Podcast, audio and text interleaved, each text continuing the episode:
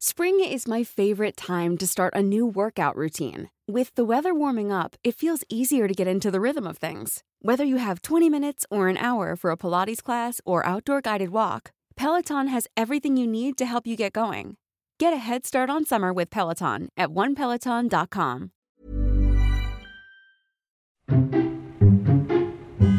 Nadie nos dijo que vivir en la ciudad es tan caro. Lo que significa crecer. significa crecer? La crisis de los 30. Que lo que somos hoy no es lo que pensábamos que íbamos a ser. Que nadie tiene la respuesta. Que la terapia es canasta básica. Canasta básica. ¿Cómo andamos de ánimos? Para arriba, ¿no? ¿Eso qué significa? ¿Que estamos madurando? Mo, perdónanos, ya estamos terminando. Nadie nos dijo. El podcast donde hablamos de lo que en serio nadie nos dijo sobre ser adultos. Con Ani, Nando y Javier. Nadie nos dijo. Arriba Iscali, amigos. Oigan, este es el primer programa que grabamos después de que fue la marcha del 8 de marzo y el paro del 9 de marzo. Y este cae perfecto eh, la, la sorpresa que tenemos el día de hoy con, con que estamos como muy pegaditos de todo lo que sucedió. Ni mandado a hacer. Ni mandado a hacer. Y este, nada más así para contarles rápido, para la marcha de este 8 de marzo, eh, nos juntamos unas amigas y yo para armar un contingente de, de, de, mujeres que quisieran ir a la marcha y que estaban nerviosas o que como que no sabían cómo llegar, cómo ir, porque pues ahora fue histórico, ¿no? Fue muchísimo, fueron muchísimas más mujeres de las que han ido los años anteriores.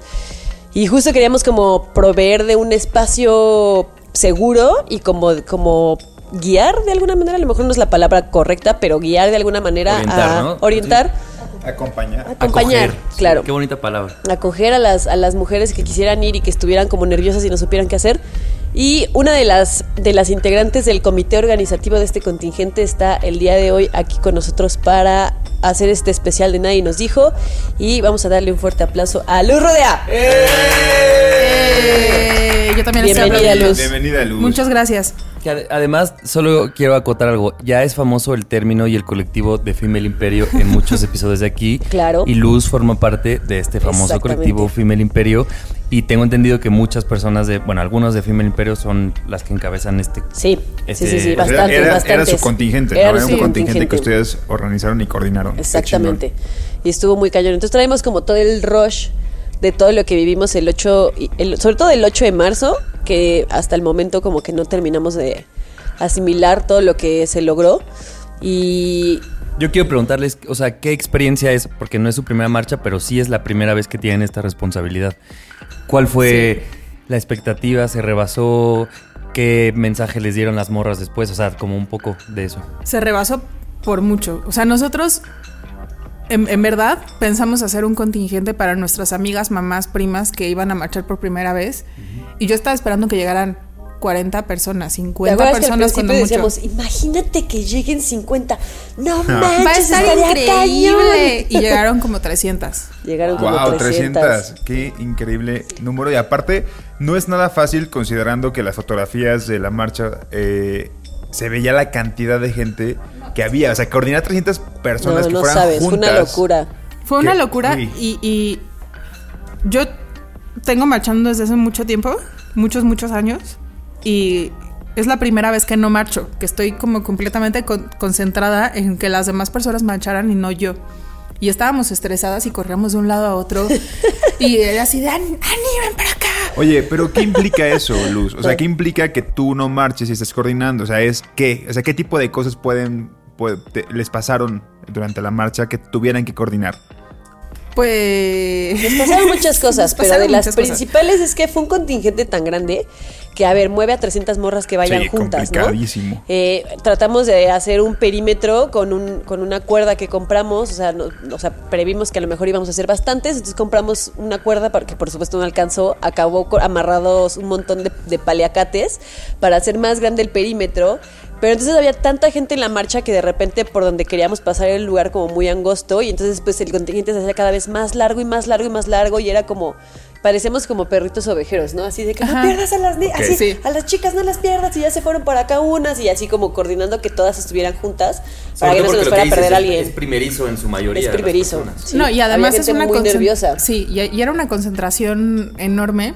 Y a mí lo que me estresaba mucho era que veía que las de hasta adelante seguían marchando y las de atrás no podían pasar, entonces el, el lacito que compramos las estaba Se lastimando. volvió mortal. Ajá, o sea, pero que las estaba apretando y Wow. así les quemaba el cuello y yo así de no. O sea, O mantener sea, es el que- orden sí era... Sí, sí, estuvo Sí. muy cañón, porque las de enfrente, o sea, lo- también lo que sucedió es que durante mucho tiempo estuvimos paradas sin movernos. Yo creo que como hora y media estuvimos paradas. una sin- hora, sí. Como una hora estuvimos paradas sin movernos, porque no había para dónde avanzar. Sí, pues. Entonces la gente un poquito se empezó a desesperar y cuando veían un cachito que podían como ya empezar a avanzar y caminar, las de enfrente, pues avanzaban y avanzaban y avanzaban, obviamente sin entender porque era tan largo el contingente que ellas no se alcanzaban a dar cuenta que las de hasta atrás pues ya las estaba casi decapitando así el, el lazo, que ellas las de hasta adelante estaban tratando de jalar para seguir avanzando. Entonces yo corría hacia hasta enfrente y les decía, no se muevan. Y empezaban a caminar y yo, que no caminen.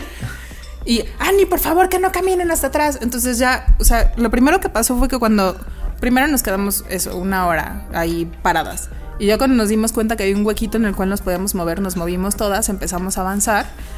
Pero se volvió esta como masa Como un sin forma. así, Sí. que se iba como tratando de pasar por donde pudiera Y el primer momento bonito fue cuando ya no alcanzó el lazo y todas empezaron a quitar sus Eh, em, ¿pañuelos? Sus pañuelos y los empezaron a amarrar para amarrarlo todos y para estar como todas juntas. Que estaban conscientes también de, oye, no, no vamos a perder a una solamente porque Exacto. estos... eh, Exacto. Y también cosas mínimas, pero también muy bonitas, como que de repente se nos acercaban a- así algunas y nos decían, oigan, ¿podemos marchar con ustedes? Es que nosotros venimos solas. Sí, órale, entrale. Qué chido. Ajá. Oye, y yo tengo una, una duda respecto a ahora, ahora de la otra parte. O sea, una, una persona que marcha, ¿qué implica? O sea, ¿qué... Puede ser una, una duda muy tonta, pero en realidad, en la marcha del 8M, ¿qué significa marchar? O sea, yo me imagino que es gritar, hacer estos cánticos, estar con toda el alma ahí. O sea, ¿qué, qué significa? ¿Qué dejaron de hacer ustedes por coordinar? O sea, ¿y qué, qué, qué pudieron vivir las primeras mujeres que fueron a marchar? A eso, a eso me refiero. ¿Qué dejamos de hacer? Pues de. De gritar no tanto porque además traíamos unos eh, Megáfonos. megáfonos y Yo e me- íbamos yo gritando consignas. Yo me empoderé. Anita, Anita no marchó, marchó Triana. Evolucionada como a la octava potencia.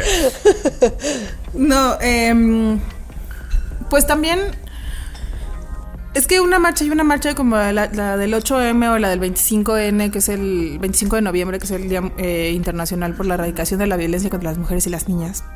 O no sé, o sea, cualquier marcha, pero en especial las marchas feministas, sirven mucho para desfogar todo lo que traes. Una toda catarsis. la- ajá, es una catarsis. Entonces, creo que hasta hasta cierto punto sí lo sacamos, pero de una manera bien distinta. Porque también pasaba que de repente, o sea, en- hubo un momento en el que yo me subí en una cosa de concreto y le dije a Ani, dime una consigna, porque se me olvidaron todas. A mí también se me Todas, olvidó. todas. Me las sé todas y se me olvidaron todas. Entonces todo el tiempo tenía que decir, ay, ¿cuál consigna sigue? Ah, sí, es esta. Órale, una, dos, tres. O sea, pero...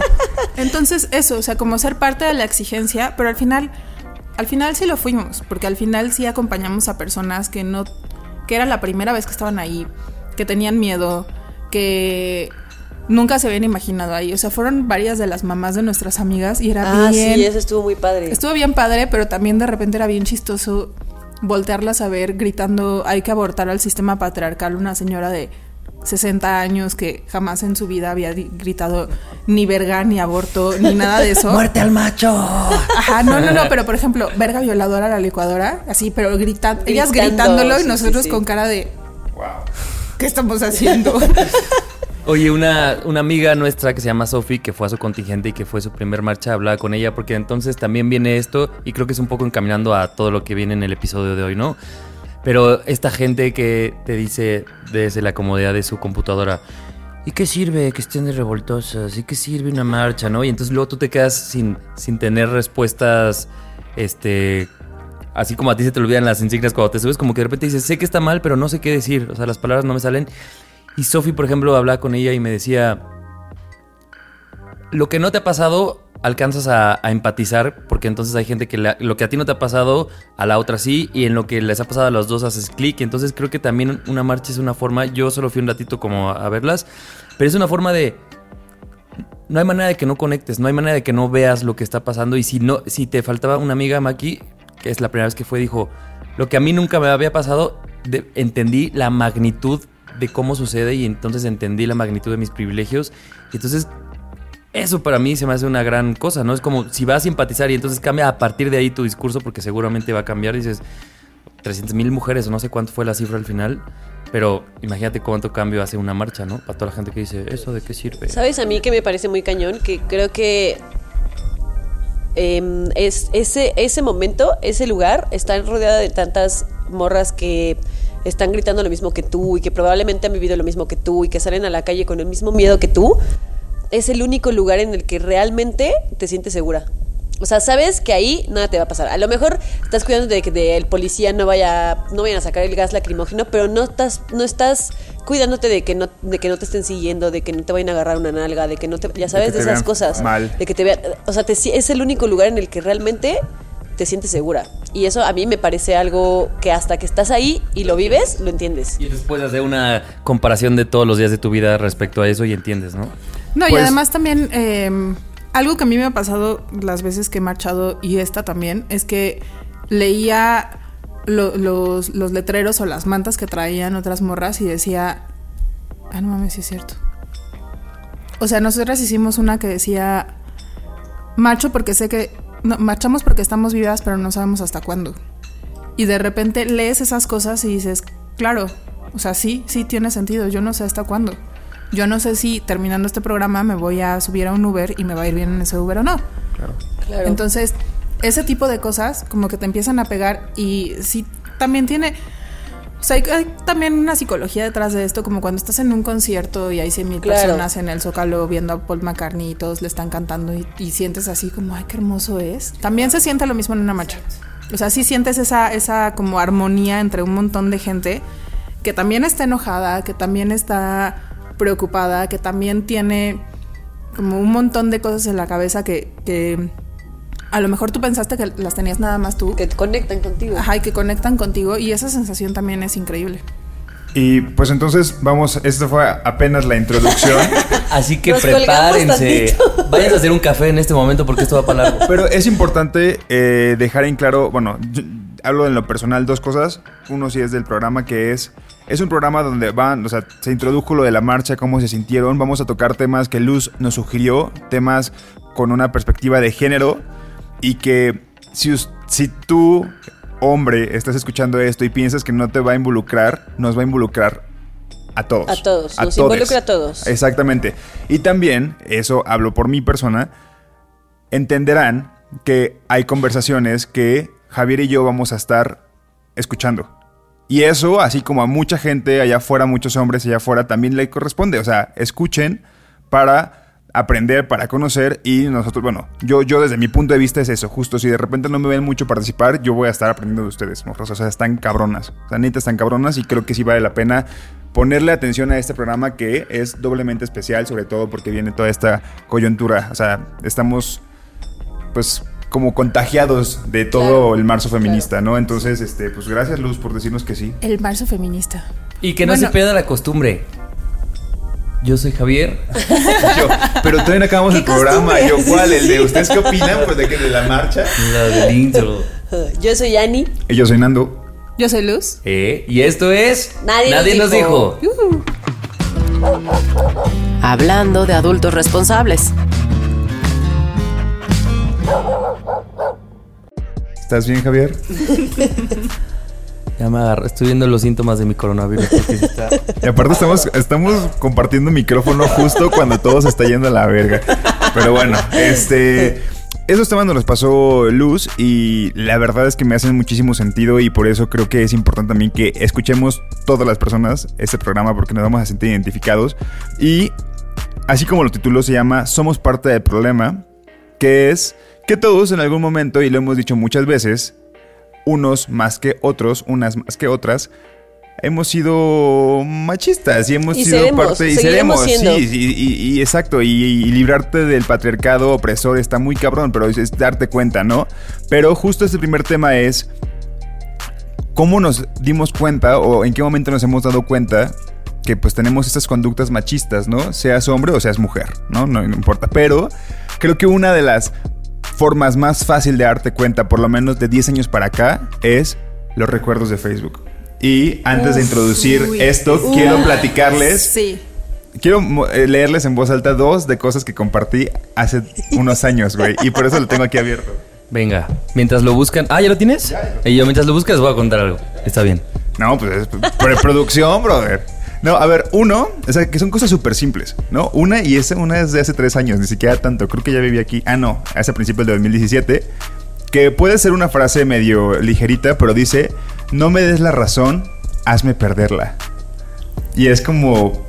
¿Por qué compartí esa imagen? No lo sé, pero tiene un fondo como cute y no sé qué sea la página negro irregular, pero la compartí. Yo quiero hacer una pausa en esto porque también me di cuenta en estos días que lo que a veces hablamos aquí hay términos o hay cosas que la gente dice, no estoy entendiendo por qué Así esa es. frase estuvo mal o no estoy entendiendo qué es un patriarcado. Hace poco hablé con alguien que me dijo y que bajo su conciencia el machismo eh, tiene que ver con los hombres Y y, no entonces no hay una mujer machista, por ejemplo.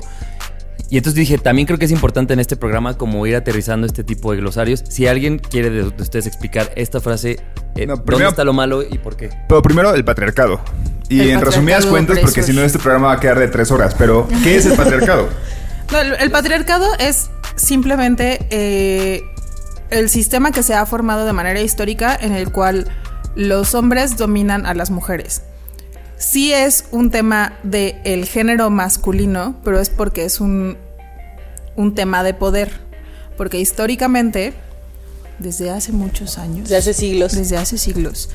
Los hombres son los que controlan el poder y los que determinaron cuáles eran como las conductas sociales esperadas y correctas y benéficas para la sociedad.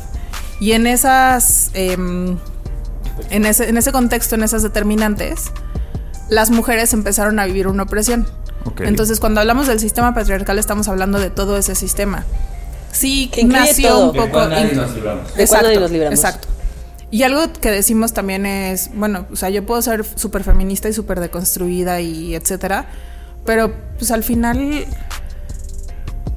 también en algún momento de mi vida he tenido alguna conducta sexista o machista porque es algo histórico, es algo que traemos desde hace siglos que formó hacia la sociedad y que no podemos esperar que en Que se nos quite Claro, la que noche a la mañana. cinco meses leyendo todos los libros de feminismo que conocemos se nos va a quitar. Em, pero entonces eso, cuando hablamos del sistema patriarcal estamos hablando de eso. Claro que también hay mujeres machistas. Claro que también hay, hay mujeres que reproducen este tipo de, de esquemas, pero es porque así nos educaron.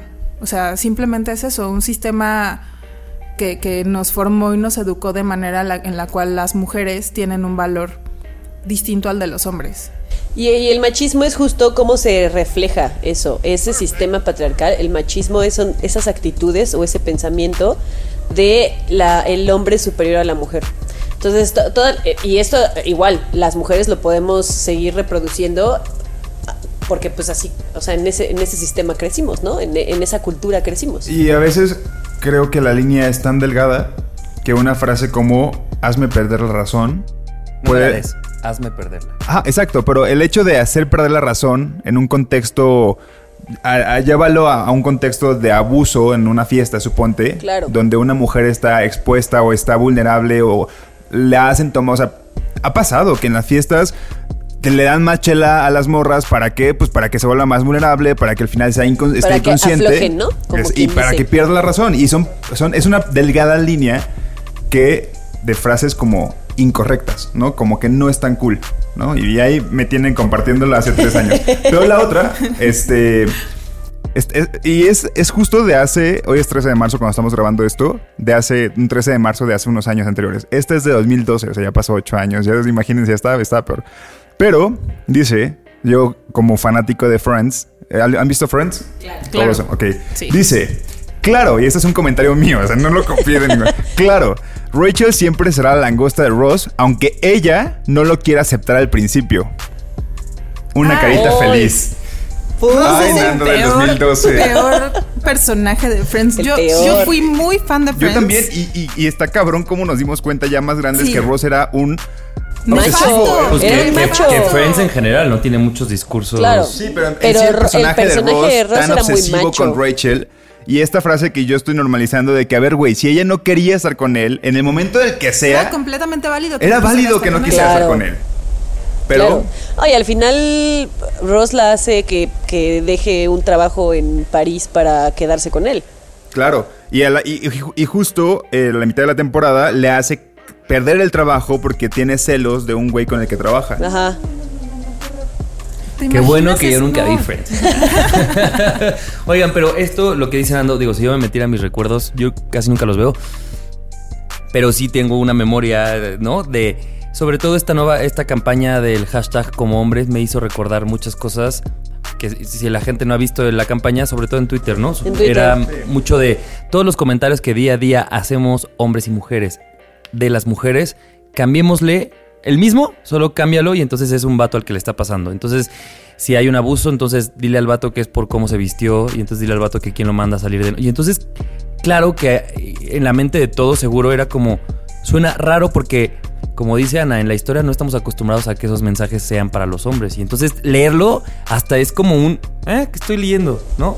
Y entonces... y eso está cabrón. O sea, que solo le cambies el género y que digas, no, esto está mal. Es- mí- ahí es donde te das cuenta lo internalizado que tenemos el machismo. A mí, eh, anécdota, yo puse un tweet que le dije una vez a, a una expareja. Em, un día fuimos a una fiesta y quedamos de vernos en un metro, ¿no? Porque él estaba con sus amigos cerca, entonces nos íbamos a ir a la Condesa a recoger su coche y etcétera. Pero el hecho es que yo llegué al metro y traía una falda y unas botas. Entonces, un güey eh, cuando llegó el, el- Yo lo estaba esperando, le mandé un mensaje como diciéndole, ya estoy aquí, porfa, no te tardes. Entonces, en lo que él llegaba, un señor se me acercó, me dijo, qué bonita está tu falda, y se acercó la mano y metió la mano entre la falda. Y en eso llegó el, el metro y él, este... Todavía me enojo cuando, cuando lo pienso. Pues sí, y fue hace ocho años. Cuando- Em, hace ocho años, cuando yo estaba poniendo justo el comentario este. exactamente. Bueno, llega el, el- el tren, se mete, o sea, yo quedé como en shock, se mete, se cierra las puertas y se va. Y en eso ya llega eh, eh, mi expareja con sus amigos y empieza como, ay, ¿qué onda? ¿Cómo estás? Entonces le conté, yo estaba súper alterada y lo primero que me dijo fue, pues es que traes falda. Y yo, ¿qué? Hijo. ¿Eso qué tiene que ver? Y ya, nos echamos una pelea, ¿no? Bueno, no, no pelea, pero sí estuvimos discutiendo.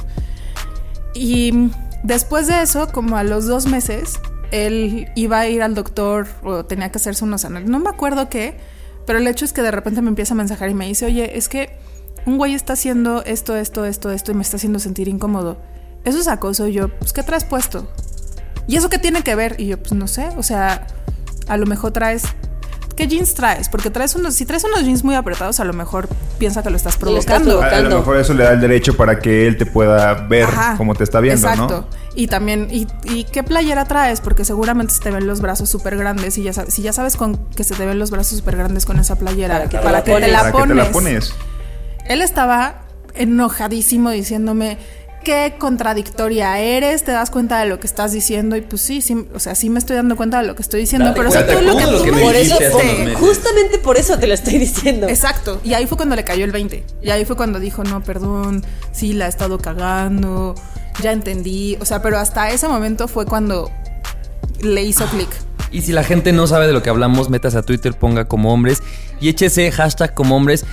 Y seguramente es lo que te decía, en mi memoria eh, del cerebro era como, esto sí lo he dicho, esto yo lo dije alguna vez, esto que oso, pero formó parte de mi secundaria. Entonces, bueno, más allá de decir, como dice Ana, pues todos pasamos por ese proceso porque así nos educaron, porque vivimos en este mundo. Lo bueno es que ahora cada vez sea más, eh, se verbalice más que está mal o cada vez nos incomode más, ¿no? se Porque haga es- más consciente que está mal. y si nos incomoda desde el principio es, ah, bueno, ahora y ya luego hablaremos qué haces tú con esa incomodidad y cómo haces que se propague, ¿no? Ese mensaje. Como ejercicio pueden hacerlo lo de Facebook. O sea, los recuerdos de Facebook no sé cuál es la función que tengan, la neta, pero... eh, deprimirte. No, pero puedes hacerlo. O sea, puedes checar tus publicaciones de un año, dos años, tres años atrás, depende si publicaste algo ese día. Lo encuentran en la parte de tu Facebook al lado izquierdo, dice recuerdos. Entren y ustedes mismos dense cuenta. ¿No? O sea, si, si lo que estaban diciendo hace tres años o hace ocho era algo como entre líneas que estaba incorrecto. ¿Saben yo que hacía un buen? Porque pues yo siempre he sido, como no, no he sido como una sea, nunca fui una niña como muy femenina, siempre era la niña que estaba colgada de los postes de las porterías y jugando fútbol y así. Y yo reproducía mucho este mensaje de "S- soy una niño niña. ¿No? no soy una niña, soy, soy un niño atrapado en el, en el cuerpo de una niña, ¿no? Porque hacía cosas de niños. Y entonces este era mi discurso y yo me sentía como como, no eh, como encajabas en- especial. Única no, y e como especial. sí. como especial porque pues yo hacía cosas desde niños y toda, toda mi infancia me rodeé casi siempre de, de amigos hombres. La mayoría de mis amigos eran hombres, ¿no? Porque yo me sentía más cómoda estando con hombres que con, que con, que con mujeres, que O sea, con tú, niñas. tú reproducías este mensaje, ay, las morras son más complicadas. Ajá. Ajá, justo. Y las morras son de hueva. No, y aparte es esta cosa de lo que a mí me gusta, como no me puede gustar, prefiero dárselo como una cosa chingona, porque además tú te sientas bien, lo dices, pero es una cosa chingona que es de los hombres, y entonces yo prefiero decir que yo soy más niño a asumir que soy una morra que me gusta todo esto, ¿no? Claro, y me siento mucho más aceptada por los niños porque yo soy como un niño, ¿no? Y eso, o sea, está cabrón. Y eso es lo que me hace diferente. y Eso es lo que me hace única. Luz, échate tu comentario machista. Mi comentario machista. Yo también era un poco así. De hecho, en la prepa mis amigos me decían Luis. No me decían Luz. Porque no era, no era futbolera porque soy bien torpe. eh, pero sí era como grunge y punk y era la, la alternativa. Entonces también tenía como ese, ese apodo. Pero pues seguramente, o sea, también me acuerdo de haber salido con alguien y, y conocer a la ex o a la a la que le interesaba o lo que sea y decir, "Ah, es que esa, esa vieja es bien puta. O sea, Claro. ese tipo de cosas, claro que las dije. Porque claro entonces no era el güey, no era la morra con la que Exacto, estaba. o sea, sí, sí. Todos le hemos hecho Sí, eso. Hacer, guerra con las otras morras. Ajá, un exacto, güey. eso. Hacer guerra con otra por, por, por un güey. Que la, Sí. gente, que la gente nos diga, ¿no? A ver qué ejercicio tienen allá afuera, que nos comparta qué ¿Y sabes cosas han cachado en eso. ¿Cuál? La de mm, estar con un amigo.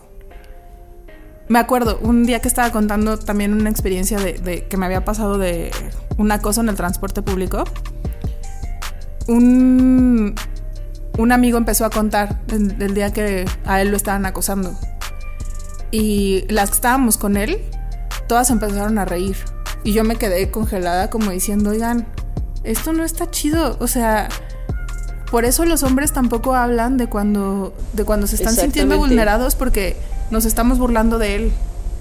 No sí, está porque, padre. porque es como, como débil por, por mostrarse vulnerable, ¿no? No es lo suficientemente No, hombre. o es, Y es como el- cagado que lo estén que lo estén acosando a él. No, no es cagado.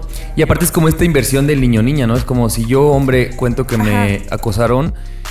Entonces en el, en el en la mente de un macho es como hay una parte femenina en ti que seguramente alguien vio y que por eso te quiso acosar, ¿no? O sea, como, como por ejemplo decían, es muy fácil, o sea, cuando un hombre eh, lo acosan, lo primero que le preguntaban una vez leí era si tu preferencia sexual era hacia los hombres. Porque entonces si eres homosexual, hay una posibilidad más amplia socialmente de que te acosen pues porque eres homosexual. Claro. Claro. Pero igual es un tema que Luz lo, lo previó bastante bien y es el último bloque de, de nuestro especial. Justo saber que a todos nos pasa. O sea, a todos nos hemos sentido vulnerables en algún momento. Pero en realidad sí que nos compartan en, en historias ahorita en Instagram ese momento en el que se dieron cuenta que pues teníamos este machismo, este machismo bien y lo que seguimos teniendo, ¿no? Por ejemplo, algo ya para terminar que siento que todos hemos hecho es hacer menos a la mujer eh, o reírse de los chistes de que las mujeres manejan mal. Ah, o sea, eso es ahora- algo sí. súper común. Ahora con el paro hu- hubieron chistes de no hay que chocar. Ahora sí, güeyes, no hay que chocar para que vean que es culpa de ellas todos los cho- No mames, pendejo. ¿Y sabes cuál? Hay uno que a mí se me hace peor y que yo, yo asumo que yo hacía mucho. Pues claro, perteneces a un montón de grupos de WhatsApp. Y yo tenía muchos grupos, bueno, como cuatro, sí, bueno, algunos grupos de solo hombres. Y entonces ahí nos modificamos porque nos modificamos. Y entonces yo tontamente me sentía bien porque yo no era alguien que reproducía mensajes machistas, pero los aceptaba, no decía nada y a veces Te reías. asumo que por convivir era un, esta es mi aprobación y más bien era una, ahora lo veo, más bien yo, era que yo quería que ellos me aprobaran. Claro. Entonces, para que ellos me aprobaran, pues tenían que tener mi jajaja de un chiste o de fotos o de videos o de cosas ¿no? En las que denigraban, Claro. en las que decían los cuernos y entonces era como, jaja, yo te apoyo, no voy a decir nada. Y una parte de mí sabía que estaba mal, pero ahora digo, ¿de qué sirve si esa parte se dormía porque no hacías nada? Y al bueno, más bien al contrario, si hacías, era un jaja, qué cagado. Hacías, estás". apoyabas en vez de enfrentar. Pero eso, eso tiene que ver con nuestro próximo. Sí. Ah, Yo, nada más, un, un último ejemplo que les que, que quiero poner. todos de la mano, Sí, obvio. ¿eh? Eh, un último ejemplo que quiero poner. En el, en, el, en el área en la que yo trabajo somos, somos pocos, somos cin- cinco o seis contando a mi jefe. Y cuando Erika traba- cuando Weris trabajaba conmigo éramos dos mujeres y cinco hombres. Y ahora Erika se salió y hay otro hombre. Y me doy cuenta que todo eso que entre Erika y yo habíamos avanzado un poquito en el, en el grupo de hombres, de, dejaban de hacer cierto tipo de chistes, porque alguna vez hasta mi jefe habló conmigo y me dijo, como, me doy cuenta que, que- que te incomodas, que te molestas con algunos chistes y lo entiendo y quiero que sepas que me puedes decir cada vez que la estemos regando. Me doy cuenta que se sumó otro hombre y empezamos otra vez como con esos chistes, ¿no? Otra vez la proporción y entonces regresamos un poquito y se empiezan a reír de las cosas que ya no se reían porque entre hombres como que se, se sienten dan vuelo. acompañados. Se dan vuelo, sí, claro. Nos sentimos acompañados. Pero bueno. El gym, el dentista, la renta, la tarjeta, la comida de Firulais. Es esta la adultez.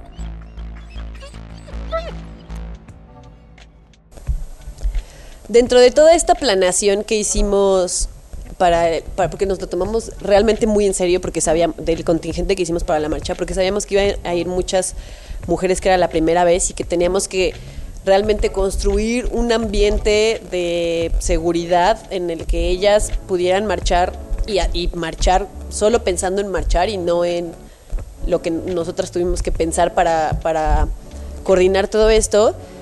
Eh, empezamos a formar un equipo de monitoreo y ustedes lo, lo saben porque fueron parte del equipo de monitoreo en el que nos ayudarán hombres que no iban a estar en la marcha porque pues no, no, era, no es como su papel estar en la marcha.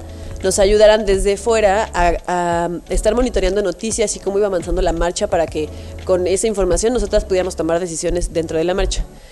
Y a este grupo de, porque hicimos un grupo de WhatsApp, a este grupo de WhatsApp en el que metimos a hombres, le pusimos un nombre que me encanta. Me soy encanta, me fan. encanta. Tiene soy que pasar fan. ya, tiene que eh, Se tiene que, sí, 100%. Sí. Lo tienen que replicar. Y se llamaba Traidores del Patriarcado.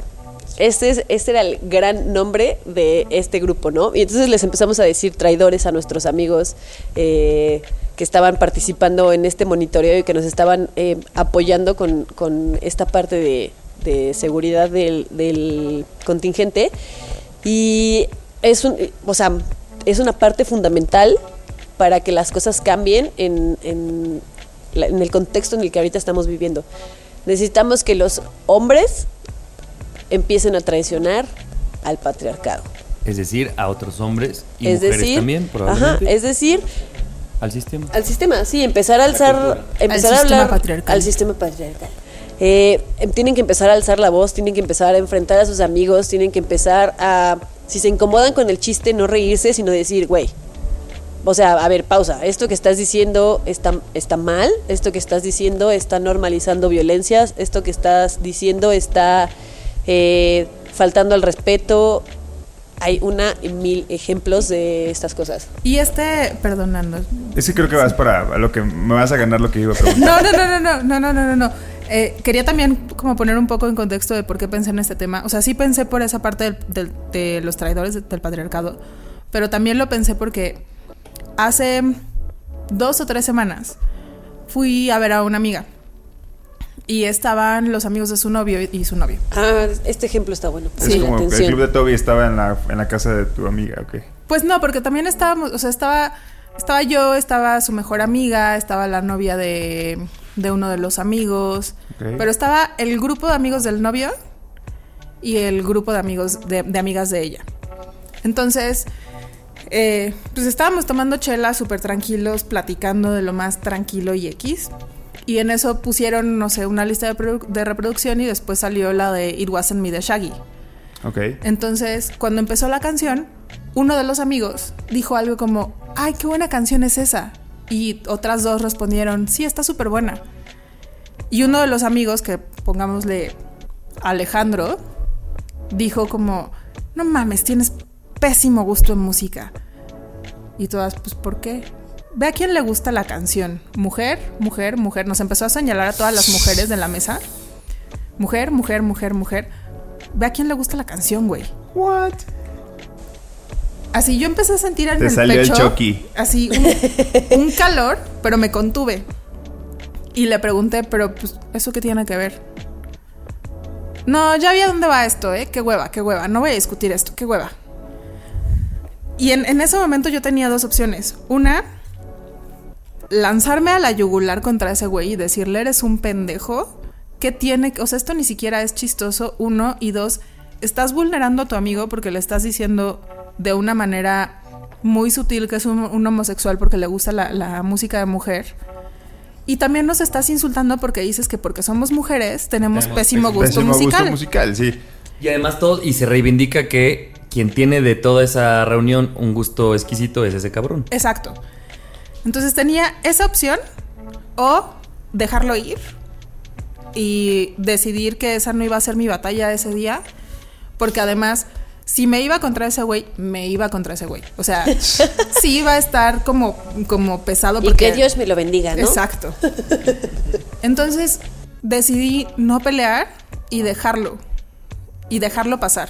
Y me sentí una, una Traidora. no, me sentí una trai sí, una traidora del feminismo, no del Ajá, patriarcado. no, sí, sí, Claro. claro. Porque, porque, porque tenía todos los argumentos para decirle eres un pendejo. Pero me quedé callada y solo dije, va, órale. Pues sí. Si no quieres discutir, está bien. Porque además me quedó claro que él no tenía ningún argumento y por eso en algún momento paró la discusión y dijo que no quería. Pero, pero tenía esta. Incluso al día siguiente vi a Annie y le conté y le dije: Es que todavía lo traigo atorado y por eso lo tengo que contar. Porque ese güey. es- Y, y neta no podía con el coraje. Estábamos bien enojadas Sí. ese día. Y por eso se llama el tema traicionar o no traicionar, ¿no? Ajá. Porque hay veces en las que tú, como, como mujer feminista, traicionas al feminismo por no meterle, ¿no? A esta pelea. Y nosotros eh, estamos también con, con este concepto que dijo Annie, pero. No, no era lo que yo iba a decir, más adelante lo diré. pero ya que tocaste el tema, se me hace muy interesante el hecho. O sea, de que estamos tan rodeados de comentarios machistas. Millions of people have lost weight with personalized plans from Noom, like Evan, who can't stand salads and still lost 50 pounds. Salads, generally, for most people, are the easy button, right? For me, that wasn't an option. I never really was a salad guy. That's just not who I am. But Noom worked for me. Get your personalized plan today at Noom.com. Real Noom user compensated to provide their story. In four weeks, the typical Noom user can expect to lose one to two pounds per week. Individual results may vary. machistas, misóginos, de cosas que la gente puede ser bastante incorrecta y que si corregimos todo ese tiempo, sobre todo las morras, sobre todo porque ustedes, o sea, que, que, que, que, lo sienten, que lo viven todos los días, si se pusieran a ir todo el tiempo a estar chingándole, chingue, chingue, chingue y está yendo como, vamos a, lo que estás diciendo está mal, lo que estás diciendo está mal, Es no disfrutarían cansado. nada. No. Y esa fiesta se te hubiera ido y no lo hubieras disfrutado un momento que estaba a gusto. Y es como también la gente que, que de repente se cuestiona, pero es que ¿por qué entonces estás apoyando y por qué perreas? ¿Y por qué entonces bailas reggaetón? Y tú lo dijiste una vez, Ani, ¿no? Dijiste, güey, pero entonces ¿qué vas a bailar? Claro. ¿No? O sea, No, y, y, y, o sea, entonces mejor enciérrate en tu casa ¿eh? y no, y no hables con nadie. Y no encerrarte bailes sería nada, asumir y- que el mundo va a seguir como Exacto, y no Exacto. escuches nada, porque a ver, o sea, canciones misóginas hay hasta de los Beatles.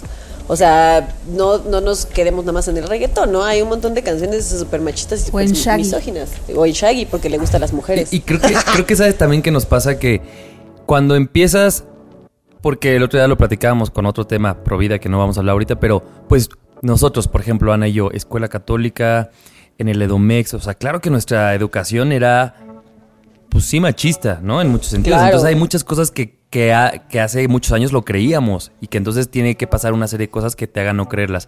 Pero en todo este proceso a mí me pasaba que, y ahora lo veo cuando trato de ser un, un- un traidor del patriarcado, que no estamos acostumbrados como hombres a que nos lleven una contraria o a que alguien nos diga que estamos mal. Y entonces sale, y yo lo he visto en las pedas o donde quiera que quieras tú decir algo que esté incorrecto, es una defensiva y entonces en la defensiva te vuelcas en argumentos que de pronto a mí me pasa, si yo carezco de la información, solo sé que hay cosas que están mal, pero ya no sé qué pelear, o, o luego te dicen estas cosas como, si Ana o si Luz decide hablar de algo, te pueden decir como, pues qué doble moral porque ayer estabas cantando este sin pijama de Becky G y pues básicamente esa letra es. Entonces a mí no me vengas a hablar de eso. ya- Pero entonces este discurso de a mí no me vengas porque me tienes que rendir cuentas a mí hasta de lo que bailaste ayer, ¿no? Y es como un... ¡ah! Claro. O sea, nunca acabas porque si peleas está mal, pero si no peleas eres doble moral. Porque entonces también yo creo que es elegir tus batallas ha de ser un gran reto, ¿no? Sí, sí. Porque además en este, en este aspecto, por ejemplo, y bueno, en este ejemplo en específico, en el de la fiesta, yo también estaba esperando que alguien más dijera algo. Que, que el novio de mi amiga le dijera, no mames, el pendejo eres tú. O que incluso el amigo al que le estaba diciendo, tienes pésimo gusto musical, respondiera, pero nadie respondió. Entonces yo estaba esperando que saltaran los traidores del patriarcado y le dijeran, a ver, güey, ya, o sea, es- esto no es chistoso. Si estás Sí, güey, intentando ser chistoso, no lo haciendo. Estamos en el 2020, Ajá. Claro. güey, no mames. Ajá. Oye, pero también su- sucede muchas veces que está el macho alfa líder del club de Toby, que a nadie le puedes, que no, que, que, que incluso sus mismos compañeros hombres Nadie, nadie no le se van atreve. a cuestionar. Nadie, se atreve. a ¿Por qué? Porque él se siente con la autoridad y por eso él, se, yo me lo imaginé así, se puso de pie y te empezó a, a ti, a ti, a ti, mujer, a hacerlas menos. O sea, Claro, porque nadie le dice nada. Y porque lo hemos o sea, si Al yo fuese a- pendejo, yo hemos empoderado a esos pendejos Y también. si nos estás escuchando, eres un pendejo. Sí, sí que lo eres, claro que lo eres. Pero, pero justo este, yo, yo tengo esta duda sobre por qué el concepto de traidor del patriarcado sucede, o sea, se- funciona más tal vez que el ser un aliado. Y lo estaban platicando cerca, eh, eh, antes, de, empezar a entrar grabar, el ¿no? programa. Porque en este caso, en este ejemplo en específico, a mí me hubiera servido mucho más que alguien dijera, que alguien le dijera a este, a este güey, que un hombre, que un traidor del patriarcado, que sus amigos le dijeran, eres un pendejo por estar haciendo ese tipo de comentarios, a decir, Luz tiene razón. O que te mandan un WhatsApp al otro día de yo vi que tenías razón. Ajá, sí. Exacto. O sea, si, si alguien se hubiera volteado y me hubiera, si el novio de mi amigo se hubiera volteado y hubiera dicho, no, sí, es que yo creo que Luz tiene razón por esto, a mí no me sirve que, que me estés dando la razón, a mí me sirve que le digas directamente a él, Que es un no pendejo. seas idiota. Ajá. Y, y eso lo podemos escalar a muchos eh, Sí, en niveles. otros niveles. Sí. O sea, ha- hablando de los grupos de, de WhatsApp, los que mandan packs, por ejemplo, en vez de decir jajaja, puedes decir, pues esto no está cagado. O sea, neta, güey. Y salirte de los grupos si es necesario Ajá. y, ¿no? Y si te quieres poner más vergas, puedes decirle que ya es un delito. Que es, que es Y le mandas así como Sí, una nota de Sí, y sacas screenshot y le dices, lo estoy mandando en este Ajá. momento a las autoridades para que te Sí, para caigan. que, para Te que te caigan, caer. cabrón, sí. Sí, sí, sí. O sea, sí, O- o también- justo, lo que funciona, funciona más o a- suma más a, a esta problemática social que en- lo que decíamos, que se enfrenten entre, entre hombres a que, a que nos aplaudan y nos digan como, sí, morras, quémelo todo en la marcha. Eso no sirve de nada. A ver, brother, qué bonito, gracias por tus porras, pero no me sirven de nada tus porras si después te volteas y estás en tu grupo de WhatsApp mandándote pornografía con tus amigos si y cagándote de la risa. Que tienes un amigo que es culero y que es violento con su novia y no le dices nada. Exacto. Eso también, o sea, si lo escalamos ya a niveles más grandes, Claro. ¿De qué me sirve que me digas que está todo increíble si cuando estás viendo que está pasando una situación de violencia real y, y fuerte con uno de tus amigos, nada más por seguir con, con el ser brothers, o sea, por no romper como el bro code, no dices nada? Pacto patriarcal que No, y justo el How I. Met Your Mother, que ahí sí me voy a meter, o esta cosa que tiene mucho el Bros Before Hoes, o sea, era una cosa y el otro día lo escuchaba en otro programa, no nuestro, que decía, güey, claro, este- ay, no. en ese. Güey, es tan cierto que entonces tenemos un lema que legitimiza el, primero están tus amigos, No bro. importa que sea un güey de y la aparte verga. hombres, o sea, esta es una regla que, apl- que apliquen los hombres, porque, ¿no? Entonces, pues, el güey puede hacer lo que quiera. El güey puede poner el cuerno, puede hacer las peores patanas, Le pero... puede tú- pegar a su pareja. Pero tú te calles porque tienes un código de ética con ese güey. Y lo reproducimos nosotros y la televisión hace unos años y, muy- y series como La favorita de Nando y es como de... O, o no, ¿no? O sea, hay que empezar, series. como muchas series, como a empezar a romper ese tipo de creencias.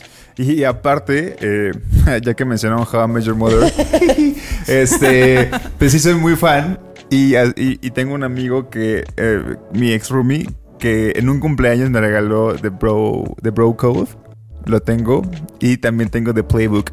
Entonces es como, Lo acepto, amigos. Acepté esos libros. No los he leído, la neta, porque es como, güey, es como algo simbólico de la serie nada más. Pero sí están mamones. O sea, en realidad en la serie es los libros donde Barney eh, acosa, abusa y toma todo Claro. su poder de machito para poderse meter con cual, cual mujer. y juega con cualquier y las mujer de engaña, diferentes claro. maneras, Sí, ¿no? sí, O sea, es como toda una, toda una guía de cómo engañar Sí. mujeres para Y- y acostarte según, con ellas. Según yo, de Bro Code, son efectivas bajo la serie es como este libro te va a ayudar porque entonces la mujer no va no piensa en esto, o sea, es esta esta tac- táctica es infalible. Sí, y mercadológicamente hicieron incluso el libro para venderlo para que mi amigo, que de verdad él, él no es, no, no siento que sea tan, tan macho opresor, pero tal vez sí deberíamos de cuestionarlo, Villa. Ay, sí, si me estás escuchando, hay que cuestionarnos más. Y quien se quedó con mi libro se lo puede quedar, porque yo me acuerdo que alguien se lo quedó y no me hay, lo que hacer, regresó. hay que hacer un ritual y lo quemamos. Macho precario, por cierto. Macho precario. Oigan, Macho so- precario. Ya, perdón, Mo, solo quiero concluir con una cosa.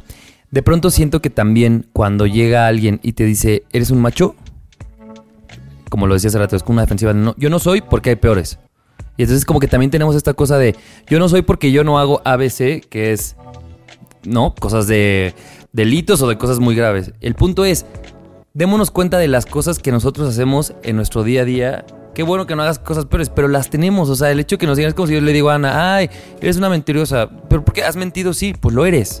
O sea, si has mentido, lo eres y entonces solo ve tus mentiras. No te estoy diciendo que es la persona más mentirosa del mundo, pero creo que sí de pronto como que eh, también he, he visto eso, muchos discursos es, yo no soy macho porque yo no le No le- pego a alguien. Ajá. Y es como, ok, pero compras el bro Pero- code, güey, lo regalas a alguien, deja de hacer esas pequeñas cosas y no lo tomes como un reclamo hacia ti, sino más bien haz una tarea de como una tarea interior y ver que si dejas de hacer esas cosas no nos pasa absolutamente nada. Oigan, eh, para el siguiente bloque alguien me quiere cambiar con Javier, porque en realidad no me presta el micrófono. Macho precario. Vete a leer tu libro, horrible. Pero, eh, lo que decía Javier, cuando se enoja le pega a la pared. O sea, no Claro. le pegas a No le una, pegas a una persona, a una pero- mujer, pero cuando te enojas eres lo suficientemente macho como para lidiar tu coraje pegándole algo, güey. Y O sea, luego- eso también está cabrón. Y luego criticas a las morras que, que están pidiendo justicia por casos súper específicos que han vivido y les dices, pero es que ¿por qué pintas una pared? Oye, el otro día vi a un, a un güey que se estaba quejando por la violencia que ejercemos las mujeres en nuestras marchas. Y el, todas las fotos de ese güey en Facebook eran jugando americano.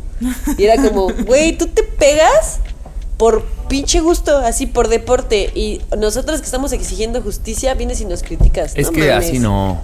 Es que así no se Esas hace. no son las formas. Pero se va a entrenar y anda golpeando puros Perdón, güeyes de por O en, la, o en la peda, de, yo conozco gente real que en la peda dice, de en un nivel de alcohol y de macho, es como, quiero, quiero agarrarme a madrazos con alguien. ¿Por qué? Porque quiero. Sea, porque se me calentó la cabeza y entonces lo peor es que en un grupo de Club de Toby, eso suma. O sea, ese es el plus del plus del plus del alfa. Eres el super alfa, lomo plateado. Y entonces todos los demás que lo avalamos y que lo veneramos de cierta manera, vean que también nos está afectando este sistema patriarcal en el que yo veo que ese güey es más hombre que yo porque ese güey se pega y gana en las peleas. Sí, Seguramente, justo pero, ese. pero también es como el ritual de, de, de cortejo, ¿no? El que vean que eres bien macho y que te das en la madre y que eso también a muchas chicas le atrae, ¿no? güey? En, en ciertos, ajá, o sea, A una chica machista, no, puede ajá, ser. justamente, exactamente. Por ejemplo, ese Sí. es un gran ejemplo de una chica machista para la gente que Sí, decía que sí, el sí, machismo sí. es de hombres, ¿no? Lo es.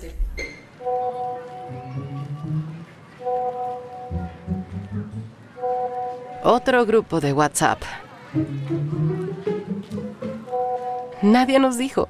A mí me toca presentar este tercer bloque y Luz lo tituló A mí también me pasa. Y eh, justo haciendo memoria, hace ratito hacemos memoria de cuando tú reproducías mensajes o actos machistas, pero también es darnos cuenta cómo Nos afecta. nos afectan a todos, los reproduzcamos o no, o si queremos pertenecer, lo que decíamos hace ratito, ¿no? Si tú quieres pertenecer a algo, no te das cuenta que inconscientemente apruebas y haces cosas para lograr pertenecer a una burbuja y una estructura que francamente no nos sirve de absolutamente nada. Ay, que te termina afectando, ¿no? Terminas por no ser tú.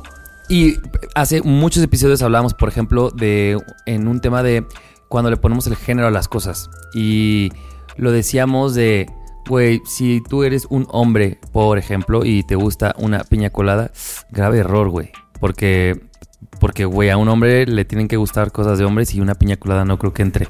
Y eso se sigue reproduciendo. La cerveza light. Ah, y O sea, entonces hace- la publicidad como te lo refuerza. Hace, hace poquito, creo que fue Heineken sacó una, una campaña Ah, claro. ju- justo de eso, que eran como diferentes escenarios en los que los, los meseros llegaban a repartir los tragos a una mesa y estaba así como una chica y un chico, y entonces llegaban como con el cóctel y con la chela y le ponían la chela al güey y el cóctel a la chica. Y lo cambiaban Y lo ellos. cambiaban Eso me ellos, gustó ¿no? mucho. O con la mesa de al lado o así, que es como, claro, ahí está, ahí están lo- como, lo, como Claro. sí, las- Y creo- los gen- el género de las cosas. Creo que ¿no? Tecate hizo uno que también decía como, güey, se asocia a mí, a mi cerveza, bueno, las cervezas, justo los machos de, güey, nosotros tomamos chela y justo era un mensaje de, güey, no te... Si tú eres de estos, no tomes mi chela. Claro. Porque entonces no quiero... Bueno, y más allá de que eso es publicidad, creo que sí somos el reflejo de todas esas cosas. Y yo creo, nunca... Pasa que, pues obviamente, justo Nando compartías cosas de 2012 o 2000, hace tres años, pues obviamente a mí a veces me da un poco de pena saber quién era yo hace unos años, pero también creo que hay una parte y que difícilmente hablamos, es cuántas veces tú, y estoy hablando como hombre, te sientes que debes de no ser fiel a ti por lograr pertenecer a este sistema patriarcal, ¿no? Y entonces, por ejemplo, a mí, eh, estoy hablando como cosas que voy recordando, de chico yo tengo dos hermanos grandes, entonces los dos jugaban fútbol. En mi casa era como, pues, obviamos que a ti te va a gustar el fútbol, entonces me metieron, cosa que no critico. Entonces me metieron y a mí no me gustaba. Pero en un... eh, yo sabía que no, yo no podía llegar a mi casa y decir no me gusta. O sea, era un conflicto y yo les estoy diciendo que yo tenía cinco años. Imagínense que a los cinco años tú sepas que te tiene que gustar el fútbol porque si no, tú... Que es una cosa de hombres. Pero yo no, de niños. yo, no, yo no tenía la madurez para saber cuál era la consecuencia, pero sí sabía que había alguna, ¿no? Claro. Como no sabía el, el fondo ni el nombre de, de todo esto. Y entonces luego creces y a mí me pasa que yo me hice una personalidad y no sé si me la hice consciente o no, pero como que siempre fui una persona distinta y no quiero ensalzarme de, ay, distinta porque soy bien cool, sino como que nunca pertenecí, pero porque yo sabía perfectamente lo que teníamos que hacer para pertenecer. De, entrada era pues esto, ¿no? Que te guste el fútbol. Después era como... Porque entonces lo tienes una ventana y una tercera opción que es, bueno, si no eres del lado A y del binarismo que hemos hablado en algunos lugares, pues eres del B. Entonces el B, eres una persona homosexual. Entonces yo decía, pero no lo soy, pero entonces me siento más cómodo, por ejemplo, estando con Ana o con una chica que no... O sea, que puede ser mi amiga, ¿no? Pero entonces también es como... A mí me pasaba mucho, por ejemplo, en, en secundaria que me decían... Yo era una persona que tenía muchas amigas y me decían, güey, ¿ya te las cogiste? A quien sea. Y yo decía, no. Y entonces si la respuesta era no, auto- automáticamente era puto porque ¿por qué no te la cogiste? Y yo decía, pues porque es mi amiga. Ah, pero pues seguro sí presta, ¿no? Entonces son estos, estos mensajes que, que seguro usted, sí, pues que No, sí, claro. vivimos dos mundos, creo que sobre todo mucho más chicos. Sí hay un- el mundo de los hombres y el mundo de las mujeres. Y tan era eso que y- Ana y yo, no me dejarás mentir, ni íbamos a una fiesta en primaria primaria. Y entonces habían dos grupos, literal el grupo de las niñas bailando y el grupo de los hombres. Y entonces luego agarramos valor de la nada porque ni alcohol había. Y entonces empujabas a uno y empujabas a una a los que se gustaban y Con el bailaban y así. Pero entonces, pero sí era tu lado y el mío. Siempre, a- siempre Claro. era eso, sobre todo en esa época. Y entonces justo era como... O sea, e- eran estos pensamientos en el que además pues te lo dicen cinco güeyes contra ti, entonces el, el que está mal eres tú. O sea, ¿por qué no te coges a esta morra si sí? Y entonces, claro, lo que en esa edad te falta pues es madurez simplemente para aceptar que lo que tú eres está chido. No, y herramientas, o sea, ¿de dónde sacas las herramientas para decir está bien lo que yo estoy haciendo cuando todo el mundo me está diciendo que no? Claro. ¿No? Sí, y en ese momento lo único que pasa es que tú dices, güey, eh, yo me acuerdo que había una caricatura que me gustaba un montón que se llamaban los Thornberries. ¿Nunca la vieron? Que ya Sí. nos tocó de grandes un poco. Un poquito grandes. Y yo a veces, la morra, pues como que nunca iba a la escuela y siempre estaba así como en el... En, En la selva, con los Y yo animales y decía, güey, qué chido, como que no te queda explicaciones de nada. ¿Por qué eso? O sea, también sepamos que hay una presión que muchos sentimos. Y solo quiero decir esto antes que me quites el micrófono, Ando. Hay, algún, hay algunos que sí, que sí quieren, o sea, que dicen, prefiero no evi- evitarme esto y entonces o lo hago o hasta miento. O sea, hay gente que dice, güey, ay, eh, sí, sí estuve con esta morra. Y ni es cierto, pero entonces van reproduciendo una mentira que afecta también a la morra en cuestión. O que dicen, ah, Claro. sí me gusta tal canción que ni me gusta. O, ay, abuchas a quien no quieres abuchar. ¿Sabes? Es como que vas reproduciendo el mensaje por pertenecer. No, no, no, vas, vas tú, Nando. No es que yo nada más, este... no, creo que del mismo tema, o sea, sin, sin- sin repetir mucho lo que dice Javier, que es, tiene mucha lógica esto de, de que también te... por ejemplo, creces con una etiqueta si eres un único hombre, suponte, de hijos, o eres, eres el único hombre de puras hermanas, suponte, que eres el hombre de la casa, ¿no? O sea, ese tipo de cosas que, Claro. te, que desde pequeño te También. empiezan a etiquetar y que tú no lo quieres ser. O sea, que, que es válido y lo hemos dicho en muchas ocasiones. O sea, no tienes por qué ser valiente, no tienes por qué saber cambiar una llanta, no tienes por qué, que son estereotipos totalmente de género, ¿no? Y que siempre hemos crecido con ellos y también ahora que estamos grandes, ¿qué hacemos? Bueno, nos damos cuenta, pero ¿qué podemos hacer? No repetirlos con los sobrinos, no repetirlos con los hijos, no repetirlos con los amigos de nuestras, con los hijos de nuestros amigos, amigas, este...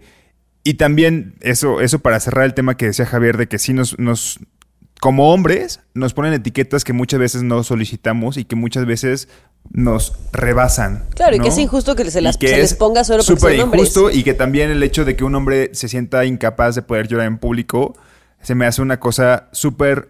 eh, o sea, es afecto a tu salud mental, brother. O sea, para empezar. Ah, por eso acaban O hablar- siendo bien violentos. Eso- o hablar sí. de tus sentimientos. hablar o abrirte con tus sentimientos y también, por ejemplo, esto que le decía antes de, y se me hizo mucho sentido lo que dijo eh, lo de tu expareja, Luz, de que a los güeyes también los acosan, pero bueno, si no es como ponerte en el papel de, de, güey, es que si también yo soy acosado, ¿eh? No, es darte cuenta que si a ti te acosan un, una, una, una morra o un güey, otra, otra, o sea, yo me he sentido acosado por otros hombres, este, es algo de todos los días. Y que yo te puedo hablar de un caso. Y se los platicaba fuera del aire. Le digo, oye, es que sí, pasó esto con, con alguien en, en Instagram y me sentí acosado. No lo tengo aislado y me queda muy claro cómo fue y cómo me sentí. Pero algo que les pasa todos los días. Y que a veces neta no, no somos conscientes, no magnificamos que eso pasa en las redes sociales cuando ustedes están conectadas todo el tiempo. Bueno, todos estamos conectados todo el tiempo. En la calle cuando sales, cuando sales al Oxxo, güey. O sea, cuando sales a cualquier lado, eso se magnifica de una manera el día a día y no, no lo sabemos también eh, dimensionar los hombres. Oye, ahorita que, que decías esto de cuando te que tenías puras amigas y te decían como ya te las cogiste o así.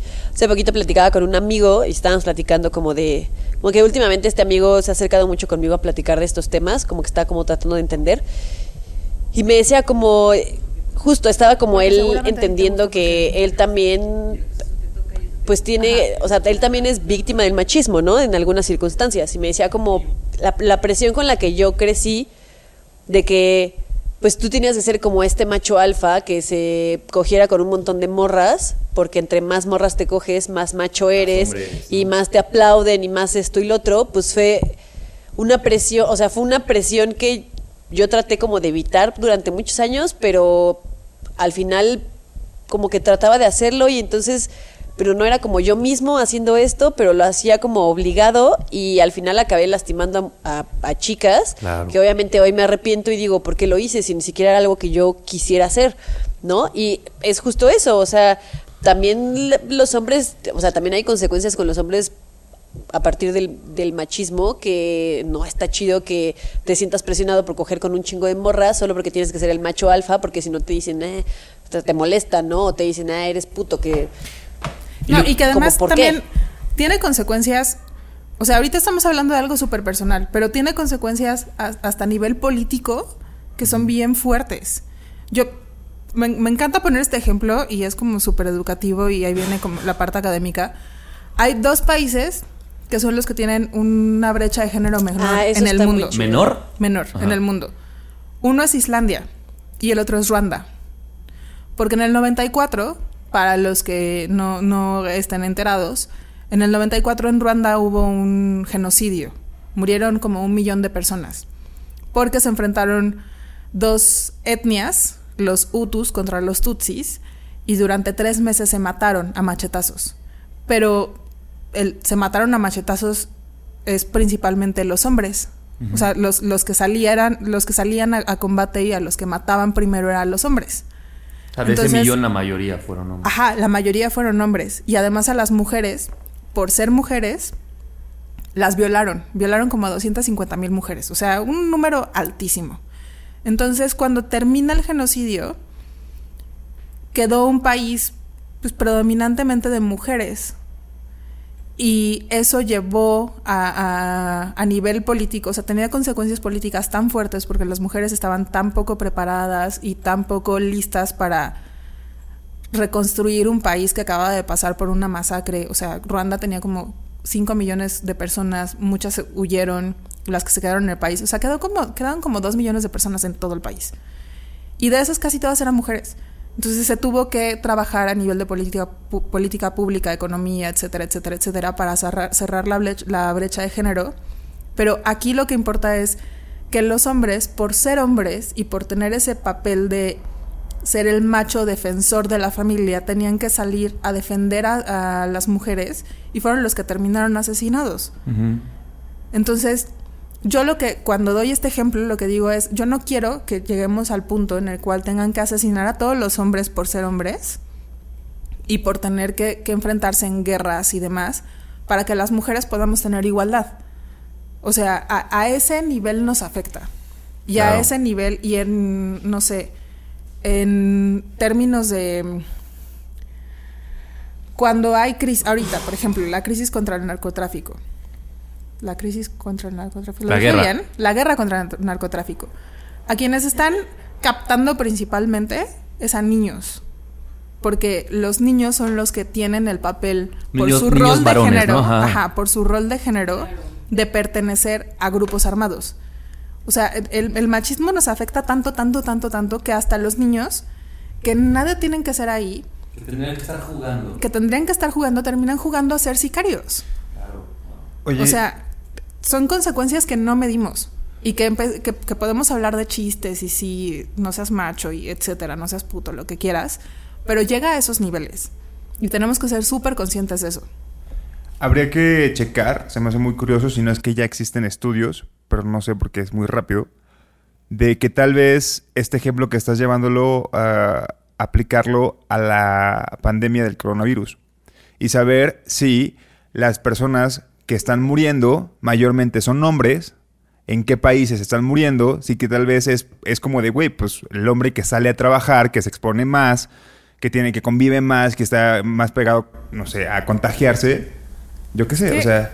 Ahí creo que afecta a dos cosas. A las mujeres nos afecta porque somos las que realizamos los trabajos de cuidados, o sea, los que tenemos que cuidar de los enfermos, la- En las los que tenemos que cuidar en los hospitales. hospitales, a los hijos, nietos, sobrinos, los que se ponen mal, pero también a los hombres porque también los hombres tienen una percepción distinta del riesgo porque como son hombres y son los que tienen que ser los fuertes y los que salen Sí. a defender. Cruzas la calle con más hombría y eso es ser más pendejo. Porque Exacto. entonces no te fijas así porque yo soy el hombre, el macho. La verdad, real. Pero sí, o sea, seguramente la cara después de que salgo al metro, güey.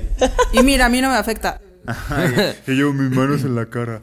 Oye, al- algo que quería decir que a nivel como de pareja, he escuchado mucha gente que justifica, o sea, parejas hombre-mujer que justifican como de que una mujer te dice, ay, pues es que ya sabes, hombre, y pues no dice lo que siente. Y entonces cuando pasa por un episodio fuerte, la muerte de su mamá, papá o algo, como que se retrae. Entonces como que siento que no vemos más allá y solo decimos, ay, pues es que es hombre, ¿no?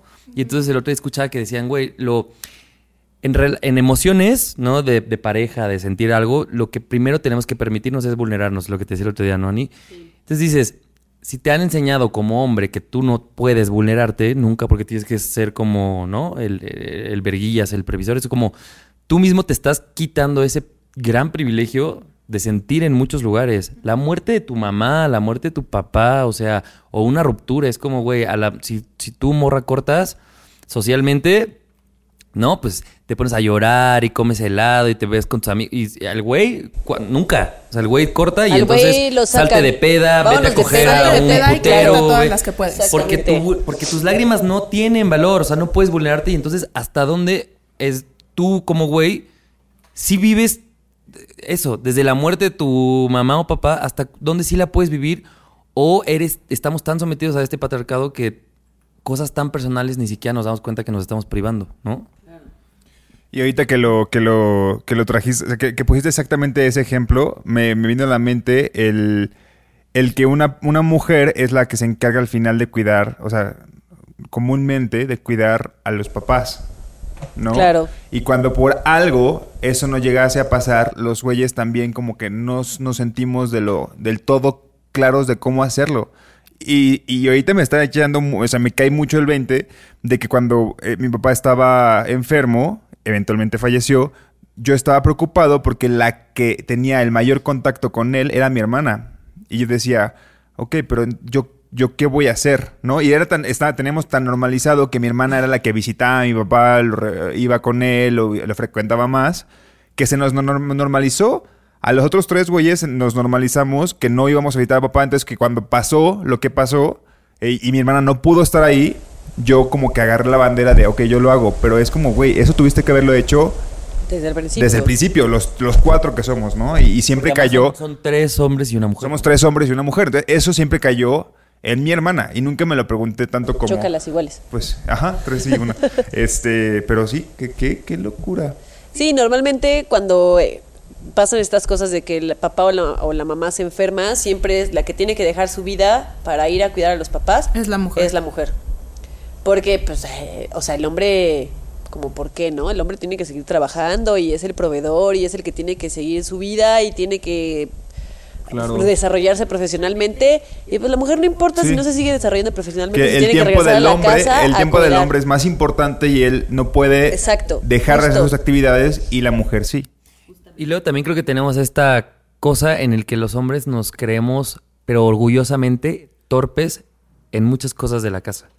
Y como he escuchado a muchos hombres decir, y, y tal vez yo también lo dije como, ay, pues, y entonces hablas de esas cosas que, pues yo no sé, porque mi mujer es la que se encarga. Y entonces son cosas que tú, desde tu privilegio de hombre, estás haciendo menos, ¿no? Como eh, el tener un hogar limpio, la comida, Claro. son cosas- y entonces tú dices, no, pero mi mujer es la que se encarga, pero claro, tú es como desde, yo estoy dejando que ella se encargue porque yo no me quiero encargar de esto y entonces se lo delego o se lo relego, no sé cómo se diga, como, como lo que yo no quiero hacer, tú lo vas a hacer, Sí, ¿no? O el como yo no sé hacerlo, ¿no? Como el comercial este que sacó la villita de la escuela de, Ah, sí. de para lavar, para cocinar y así. Claro, a ver, nadie creció, nadie nació sabiendo cómo cocinar y cómo lavar la ropa y cómo trapear el piso y cómo hacer las cosas bien. Nadie. Esto es a base de, todo, como todo se aprende, a base de experimentar y cagarla y, hasta que lo haces bien. Entonces, pues qué fácil decir como yo no lo sé hacer, como tú llevas 10 años haciéndolo, pues síguelo haciendo tú porque pues yo no lo sé Yep. hacer. Porque seguramente a ti te gusta porque eres mujer. Exacto, porque pues eso te toca y eso te gusta. El otro día, vas, esto es lo date. peor y apenas acabo de hacer clic con lo que dices, Ani. Vi una, un- una noticia, pues, que decía que los hombres cocinan mejor que las mujeres y entonces hacían un ranking de los mejores chefs a nivel mundial y son los hombres, según. Y entonces luego dices, ah, bueno, si son los hombres, porque entonces tú, medio o quien sea que esté hablando, Michelin, no sé quién seas, ¿no? Si son los hombres, pues entonces que cocinen. Pero entonces como en el día a día y en el cotidiano es como, no, mi mujer es la que cocina, ¿no? Y la mujer es la que lo hace. Pero cuando es una cosa de llevarte una medallita, de tener un Claro, prestigio, entonces de sí quién es el don vergas, hacer. es el vato y la mujer no. Pero es como, güey, qué raro.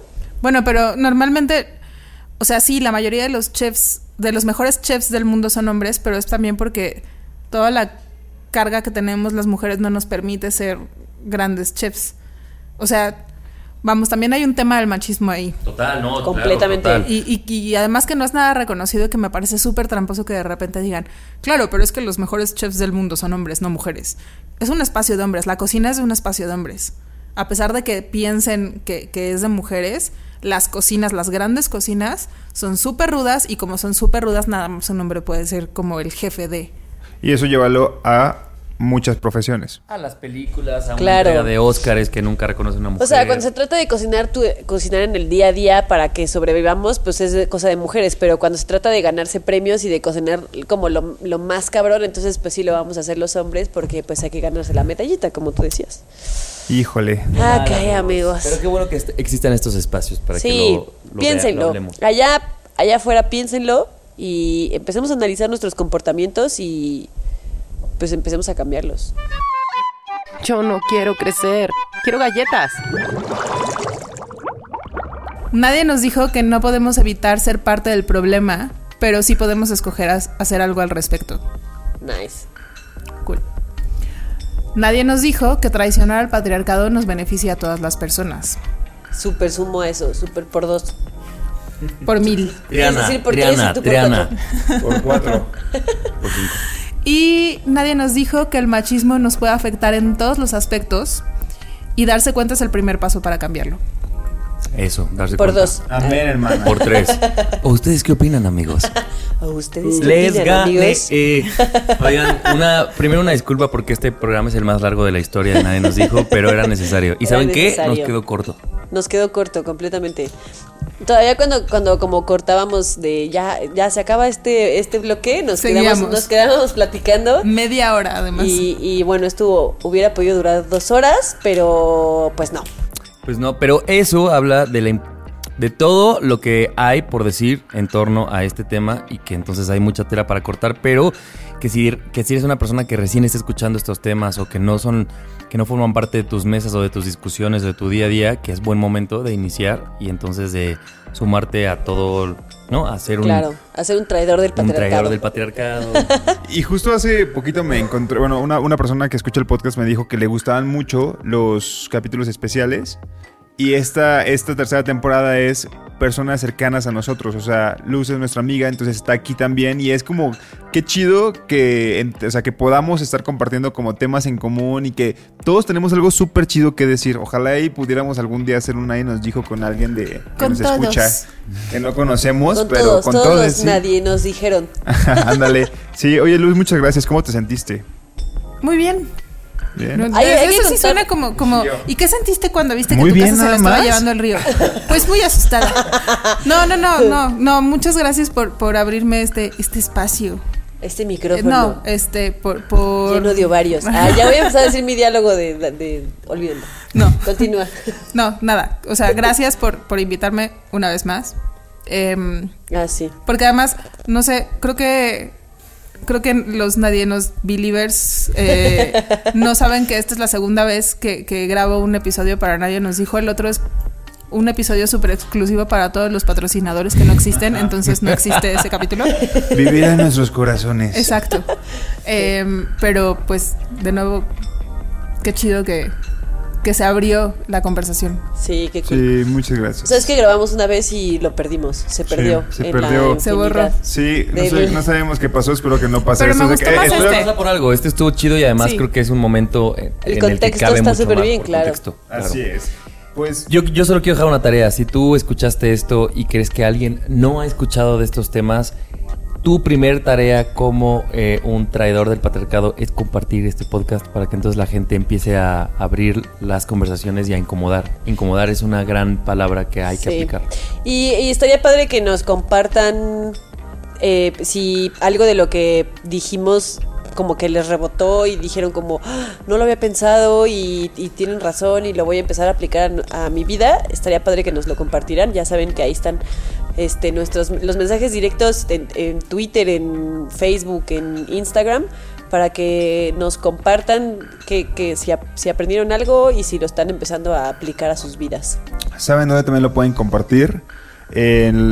Cuando evalúas un podcast en Apple Podcast. Ahí pueden dejar el comentario, así los que quieran. Y decirle a la gente que vote. Suscribo. Suscribo. Y suscríbanse, siempre follow a, a cualquiera de las plataformas en las que estamos. Y otra cosa, eh, que a partir de hace como dos semanas Spotify ya te permite poner un tráiler de, de los podcasts, ¿no? Y nosotros tenemos un ahí un, un- uno que dice tráiler. De hecho, ese lo pueden copiar y se lo pueden mandar a quien quieran. A que no todos. haya escuchado la, la- el nadie nos dijo. Eso sirve para que sepan de qué va Como en demo. minuto y medio. Sí. Exactamente, es como un demo. Así que lo pueden compartir a diestra y siniestra. Copien la liga y luego le ponen compartir a todos mis contactos. Sí, Listo. o hagan, hagan lo, lo Sean que como hace. sus tíos en sus cadenas de coronavirus y manden, De pero este bonito podcast. Hagan como hagan nuestra, ha- hagan como hace nuestro amigo Bruno, que cuando está en la peda dice que agarra el Spotify de que tiene la Ah, sí, música sí, sí. y busca nadie nos dijo y le da a seguir. le das ahí. Y sigue la playlist. Pues muchísimas gracias. eh, nos escuchamos el próximo martes. Luz, te queremos. Muchas gracias. Yo también los quiero. Muchas Qué gracias. bonito, qué bonito tenerte aquí con nosotros. Que viva el Female Imperio. Que Yay. viva el Female Imperio. Bueno, yo fui Javier. Gracias a Mo que hoy sí vino. Este, muchas gracias. ¡Ay, Mo! Y Qué participó. sorpresa y Y pa- participó. hizo un gran, una gran conclusión. Te queremos. Mousito. Ya lo sabes que sí te queremos y yo soy Nando. Yo soy Javier. Yo soy Ani. Y yo soy Luz. Y no olviden seguirnos, arroba nadie nos dijo en Twitter y en Instagram y nadie nos dijo podcast en Facebook. Hasta el próximo martes. Adiós. Adiós. Bye. Nadie nos dijo, el podcast donde hablamos de lo que en serio nadie nos dijo sobre ser adultos, con Ani, Nando y Javier. Nadie nos dijo. Este programa es realizado por Se Producen Podcast. Hey, it's Paige DeSorbo from Giggly Squad. High quality fashion without the price tag. Say hello to Quince. I'm snagging high-end essentials like cozy cashmere sweaters, sleek leather jackets, fine jewelry, and so much more. With Quince being 50 to 80% less than similar brands. And they partner with factories that prioritize safe, ethical, and responsible manufacturing. I love that. Luxury quality within reach. Go to quince.com slash style to get free shipping and 365 day returns on your next order. Quince.com slash style.